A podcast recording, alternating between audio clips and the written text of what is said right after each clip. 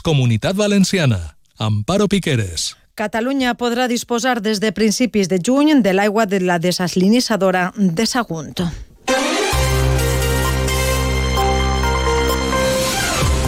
Molt bona vesprada. Així ho ha confirmat avui la vicepresidenta tercera del govern i ministra de Transició Ecològica, Teresa Rivera, qui ha assegurat que la mesura no tindrà cap perjudici per a la comunitat valenciana. En seguida els contem totes les reaccions. Avui també parlem de les mobilitzacions al camp i de l'arribada de migrants a les costes d'Alacant, entre altres assumptes. Al control tècnic està Isaac Sancho. Comencem.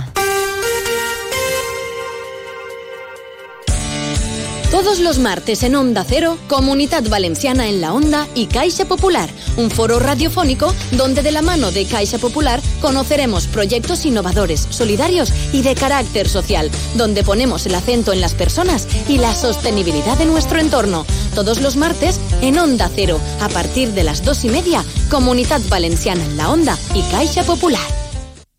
El cap de setmana es deixa la proposta del govern central de combatre la sequera a Catalunya amb aigua procedent del nostre territori.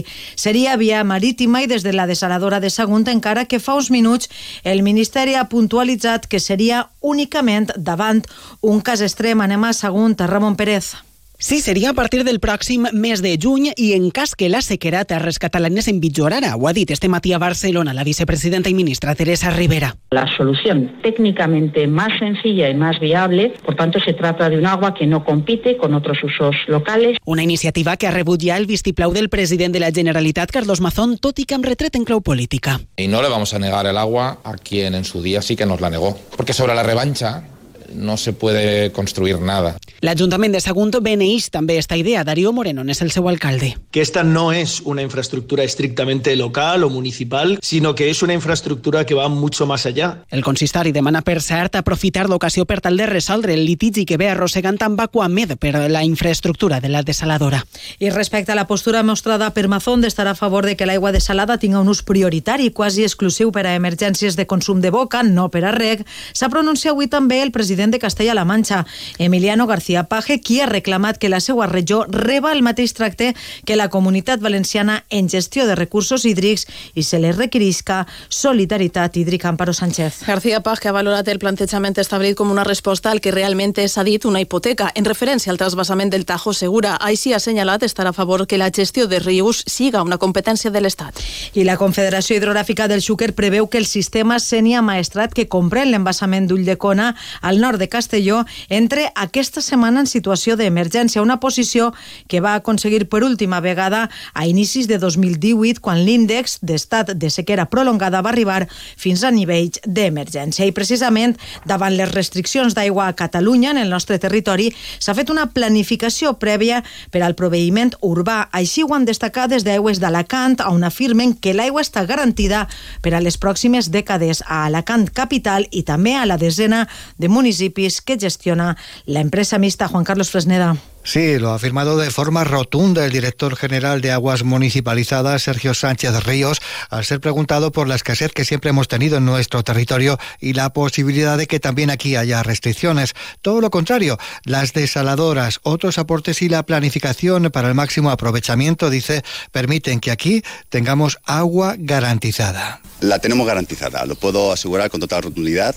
Aquí se ha planificado en esta tierra con mucho tiempo de antelación, con lo cual podemos tener garantías absolutas de suministro en las próximas décadas. Otra cosa es la garantía de agua para el regadío agrario que no depende de la gestión de aguas de Alicante. No obstante, la capital, Alicante, también se distingue por el uso de aguas regeneradas con las que se riega el 83% de los parques y jardines de la ciudad. I parlem ara d'agricultura perquè el sector agrari valencià s'uneix a les mobilitzacions convocades en tot el país davant la crisi en el camp. Aquest dilluns, de manera espontània, un grup d'agricultors del municipi alacantí de Sant Isidro s'han concentrat per a visibilitzar la crítica situació per la qual estan passant. Les mobilitzacions conclouran el 21 de febrer amb una gran manifestació del sector a Madrid. Abans, aquest dimecres, la Unió Llauradora ha convocat una tractorada en el port de Castelló, porta d'entrada de cítrics que arriben de països de fora de la Unió Europea. L'objectiu, segons ha destacat el sindicat agrari, és bloquejar-lo, ja que, malgrat reunir-se amb l'entitat portuària, segueixen sense eliminar les bonificacions. Per a Carles Peri, secretari general de la Unió Llauradora, aquesta mesura suposa un abús. moltes empreses i fons d'inversió nostres que estan important a través d'esports valencians o espanyols que eh, al final són empreses participades per fons d'inversió que no tenen arrego al territori i estan desestabilitzant molt els nostres sistemes productius i no estem disposats no, a competir en el mateix mercat perquè nosaltres tenim un nivell molt exigent en quant a normativa per a produir que altres països tercers no complixen. Unes polítiques a les quals considera que cal posar fre perquè assegura estan portant a molts productors a la ruïna. Peris insisteix que són necessàries mesures concretes. Per al president de la Generalitat, Carlos Mazón, falta implicació i acció per part del govern central a l'hora de defensar i protegir agricultors i transportistes. Creo que el gobierno tiene que hacer mayores esfuerzos de los que ha hecho hasta la fecha para proteger a nuestros agricultores, a nuestros transportistas y sobre todo la exigencia que hasta la fecha no se ha tenido, que es la famosa reciprocidad. Exigir a los productos de fuera lo mismo que nos exigen a los de dentro. Exigir eh, las mismas características, los mismos requisitos. Esto es lo que tiene que ocurrir. Eh, y lo que hace falta es eh, una buena reivindicación frente a la PAC, una buena reivindicación y una buena presión en Europa que hasta la fecha no se ha producido. La mare de la xiqueta de 6 anys desapareguda a Cullera el 18 de gener es troba en crida i cerca. El juzgat de primera instància d'instrucció de Sueca té oberta des del passat 24 de gener una causa per un possible delicte de sostracció de menors en relació a la desaparició de la xiqueta. Onda Cero la Ribera, Virginia Delgado. Segons fonts judicials, des del 30 de gener en constatar que la policia local no localitzava la progenitora, Natasha Dos Santos, per a entregar-li la situació per a declarar en seu judicial, el jutjat va cursar una ordre de crida i cerca contra ella i va oficiar a la policia judicial de la Guàrdia Civil de Cullera perquè realitzara les gestions necessàries per a posar-la a disposició judicial. La desaparició de Agata Parmentier Dos Santos va ser denunciada per el seu pare davant la Guàrdia Civil el 19 de gener, data en què la seva exparella havia d'entregar entregar-li a la menor en compliment del règim de visites que els dos progenitors havien acordat uns dies abans en un judici en el marc d'un procediment civil sobre guàrdia i custòdia celebrat en el Partit Judicial de Sueca. De moment, mare i filla continuen desaparegudes. I a les 5 de la matinada d'avui dilluns s'ha interceptat en aigües de Benidorm una pastera tripulada per 14 immigrants, alguns d'ells menors d'edat. Onda Cero la Vila, Antonio García Sancho. La pastera va ser localitzada per la Guàrdia Civil Aigües Endins a l'altura de la cala del Tío Chimo a Benidorm i era interceptada traslladant-se al port on s'ha constatat que anava tripulada per 14 persones, entre elles una dona i dos menors, segons confirmava l'informe que maneja la, la regidoria de Seguretat Ciutadana de l'Ajuntament. El seu màxim responsable és Jesús Carrobles. Sí, a, l'altura de la cala del Tío Chimo, conjuntamente con la Policía Nacional y la Guardia Civil, pues se les ha acompañado al puerto y a partir de ahí eran un total de 14 personas, entre ellas una mujer, dos menores de 7 y 8 años i bueno, ja se han trasladado a Alicante. L'edat dels menors no és clara, no obstant això, altres fons parlen de 3 i 6 anys. En qualsevol cas, segons confirmava Creu Roja, que els atenia en el port d'Alacant seguint el protocol habitual, tots els tripulants es troben bé de salut.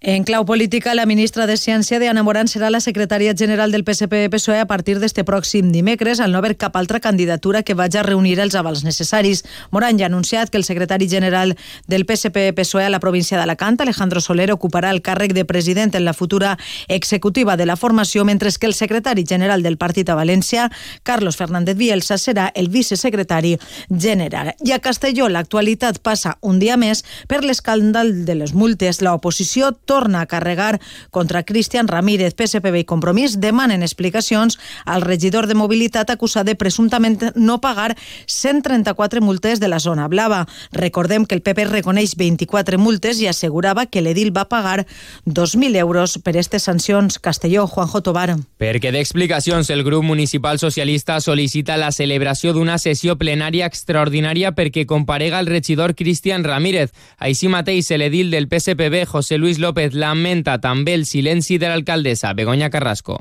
Es lamentable, además, el silencio cómplice de la señora alcaldesa Begoña Carrasco, a quien habría que preguntarle si cuando anunció que los y las castellonenses ya no iban a pagar multas era porque estaba pensando en el señor Cristian Ramírez como modelo. També Ignasi García, portaveu de Compromís, diu que una de dos o volia estafar a la ciutat de Castelló no pagant com la resta de ciutadans o el que pretenia el regidor era aprofitar la seva condició per a deslliurar-se de les multes.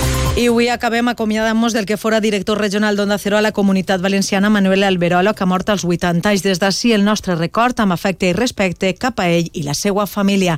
Arribem a les 2. Bona vesprada.